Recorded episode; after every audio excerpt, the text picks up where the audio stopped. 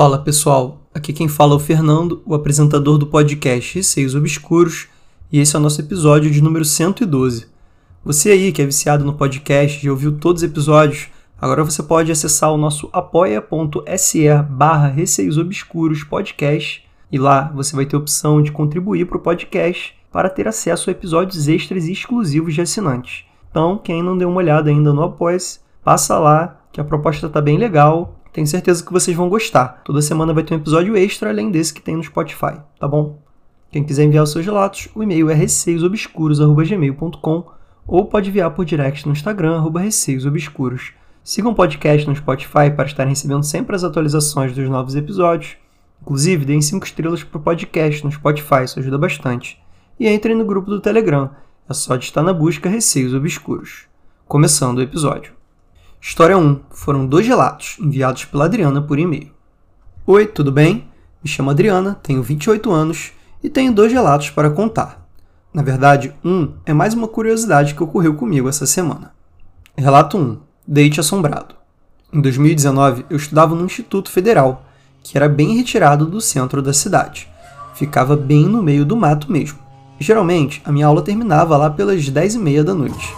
E como eu ia de moto para a aula, não tinha preocupação com o horário para voltar para casa. Numa sexta-feira, combinei com um ficante para a gente dar uns pegas depois da aula. Pois bem, a aula terminou às 10 e meia da noite, e no que saí para o estacionamento, já avistei o rapaz e fui ao encontro dele. Como ele também estava de moto, decidimos ir para um lugar mais reservado, ou seja, uma estradinha de terra rodeada de mato que ficava atrás do instituto. Depois de uns 10 minutos lá, começamos a ouvir uns barulhos estranhos vindo do mato. Não demos importância porque achamos que era um bicho qualquer. Esse barulho se repetiu por umas três vezes. No último, parecia que alguém balançou com força uns galhos de árvore bem perto da gente. Nesse momento, olhei para o final da estradinha e vi uma forma humana, usando terno e chapéu social branco. Estava em pé no meio da estrada, só que estava virado de lado. Eu conseguia ver apenas o perfil dele, só que tudo isso ocorreu em fração de segundos. Simplesmente sumiu do nada. Como foi muito rápido, Achei que era coisa da minha cabeça e continuei lá. Nem se passou dois minutos e o rapaz que estava lá comigo olhou para mim e disse: Vamos embora daqui. Subimos na moto e fomos para outro lugar mais seguro. Não perguntei nada sobre, pois eu realmente não queria saber o que tinha acontecido. Até que ontem lembrei desse ocorrido e me veio a curiosidade. Chamei ele no Messenger e perguntei. Ele disse que viu uma pessoa abaixada de boné branco que vinha se arrastando na nossa direção. Para ele foi tão real que ele achou que poderia ser um assalto, só que do nada sumiu. Isso o assustou tanto que naquela noite ele nem conseguiu dormir direito. Relato 2 Receios obscuros. Já a segunda situação é a seguinte: ouço Relatos do Além já faz um tempo e acabei de conhecer o podcast Receios Obscuros por conta da sua participação lá. Pois bem, semana passada estava ouvindo Zoucas e enquanto ouvia com os fones, consegui ouvir um som vindo de fora era uma musiquinha de porta-joias, daquelas que fica uma bailarina rodando, só que era um som baixinho e lento, que vinha de todos os lados. Aquilo foi me intrigando, tirei o fone e continuava ouvindo o som. Perguntei para as meninas que trabalham na mesma sala comigo se elas também estavam ouvindo e elas disseram que não. Ouviu por mais um tempo e depois parou. Fiquei pensando sobre isso o resto do dia. E agora, ouvindo Receios Obscuros, percebi que o som que eu ouvi é exatamente esse toquezinho que você coloca no início do episódio. Muito doido isso. É como se eu estivesse ouvindo um eco de algo que nem tinha acontecido ainda. Coisa estranha. Bom, é isso. Tem outras coisas que aconteceram comigo, mas deixa para próxima. Beijos. Adriano, um beijo para você. Muito obrigado por enviar esses dois relatos. Sobre o relato 1, realmente pareceu um date bem assobrado mesmo. Primeiramente pela ideia de vocês de ir para um lugar cheio de mato, lá no escuro, numa estrada, à noite, então bem perigoso aí, até mais no sentido de ladrão mesmo, de pessoas, não digo nem de questão sobrenatural. Mas se provou que a questão sobrenatural nesse local era pior até do que os próprios bandidos que poderiam estar ali, né? Porque a princípio o que você viu me pareceu muito uma assombração mesmo. Aquela pessoa ali com uma roupa estranha, de repente sumiu, né? Então assim, até aí fiquei com a sensação de ter sido algo sobrenatural. Até você conversar com seu ficante e descobrir que aquilo estava se arrastando na direção de vocês meio abaixado assim, né? Aí já pareceu mais um bandido mesmo. Eu fiquei, caraca, será que era um bandido?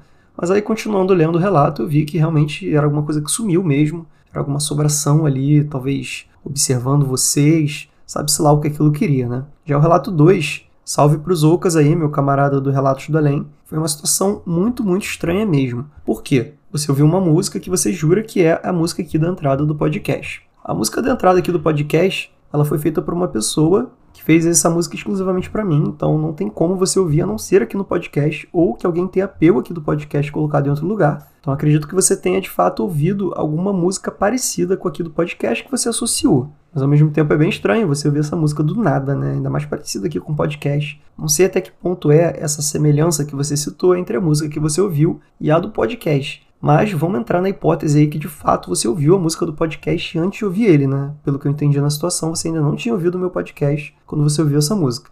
Aí sim a gente está entrando aí num, num eco do que você disse do futuro, quase, né? Como algo que você viria ouvir no futuro e ouviu naquele momento ali. De qualquer forma, uma situação muito, muito doida. E passando agora para a história número 2, Luz na Escuridão, enviado pela Evelyn por e-mail. Oi, Fernando, tudo bem? Aqui é a Ive. Eu te contei outros relatos e aqui estou para contar um outro que acabei lembrando. Esse relato não é meu e sim do meu pai, que inclusive é curtinho. Vamos lá. O meu pai estava voltando para casa com o meu avô e suas duas irmãs. Era de noite e um dia bem normal. Estavam conversando sobre como as irmãs saíam para festas e tal. Quando estavam mais ou menos no meio do caminho, tem uma luz parada no meio da estrada. Não era o tipo de luz de um pós, era uma luz como se fosse de um carro ou de uma lanterna a gente estava meio longe, mas aos poucos meu avô ia chegando perto com o carro. Mesmo estando bem próximos, ainda não dava para distinguir o que era. Eles desceram do carro e foram chegando mais perto, quando do nada a luz some. Ninguém entendeu nada, não tinha como sumir daquele jeito, sem ver alguém correndo ou algo do tipo. Apenas sumiu, e eles voltaram para casa se perguntando o que tinha acontecido. Curiosidade, depois que meu pai se casou com a minha mãe, ela relata que a casa onde meu pai morava com os pais era bem esquisita. Já vivenciaram várias coisas por lá. A casa era afastada de tudo, só tinha uma ou duas casas por perto, de resto era estrada e mato.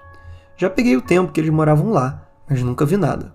Hoje em dia, meus avós moram em outra casa, porém meu avô ainda trabalha nessa casa antiga.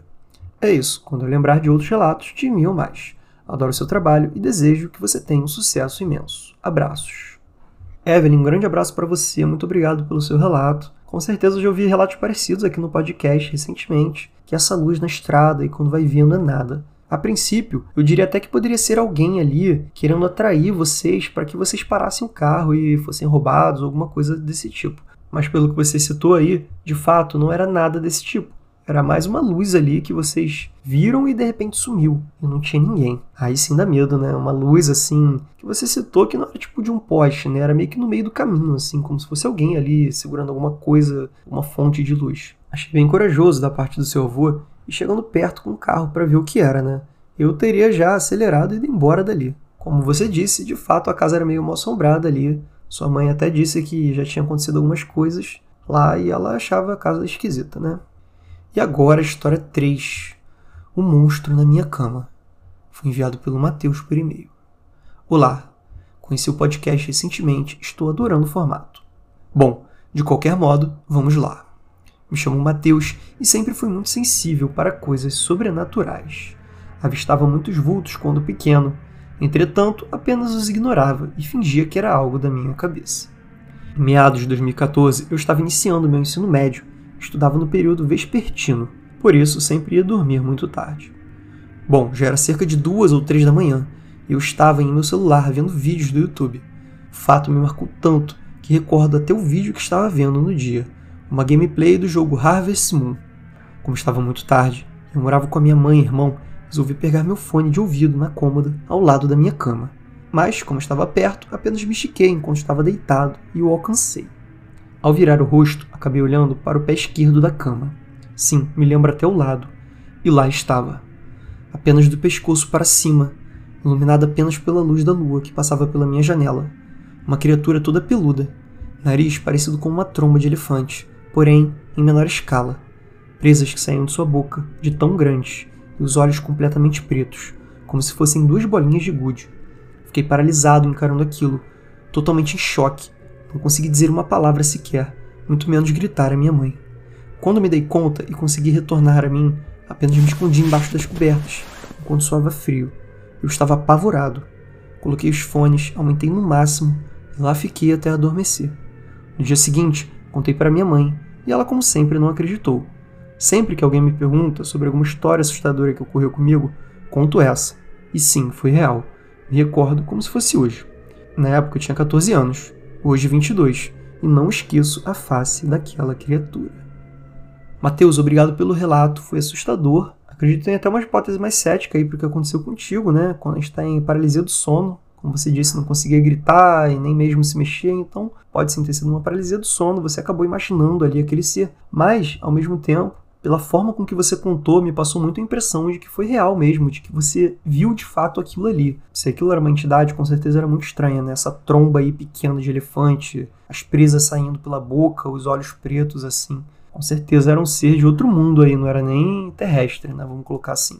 E pelo visto não estava aqui no nosso plano, né? A ponto dele desaparecer depois que você conseguiu se mexer. Então, de fato, devia ser uma entidade bem bizarra aí que você viu, né? De qualquer forma, é um evento que a gente não esquece tão fácil. E galera, esse foi o episódio de hoje. Não se esqueçam, se você ouviu até aqui e ainda tem vontade de ouvir mais episódios, vocês podem acessar o apoia.se barra Receios Obscuros Podcast e lá vocês vão ter a opção de contribuir para o podcast com 10 reais por mês e ter acesso a um episódio extra e exclusivo por semana para os apoiadores, tá? Então pensem nisso, tenho certeza que vai valer muito a pena aí para quem quiser assinar o podcast não só vai estar ajudando o podcast, mas também vai ter acesso a conteúdo exclusivo e bem legal, tá bom? O episódio exclusivo dos assinantes está bem maneiro. E, gente, quem quiser enviar os seus relatos, o e-mail é receiosobscuros.gmail.com ou pode enviar por direct no Instagram, receiosobscuros. Um beijo a todos e até o próximo episódio.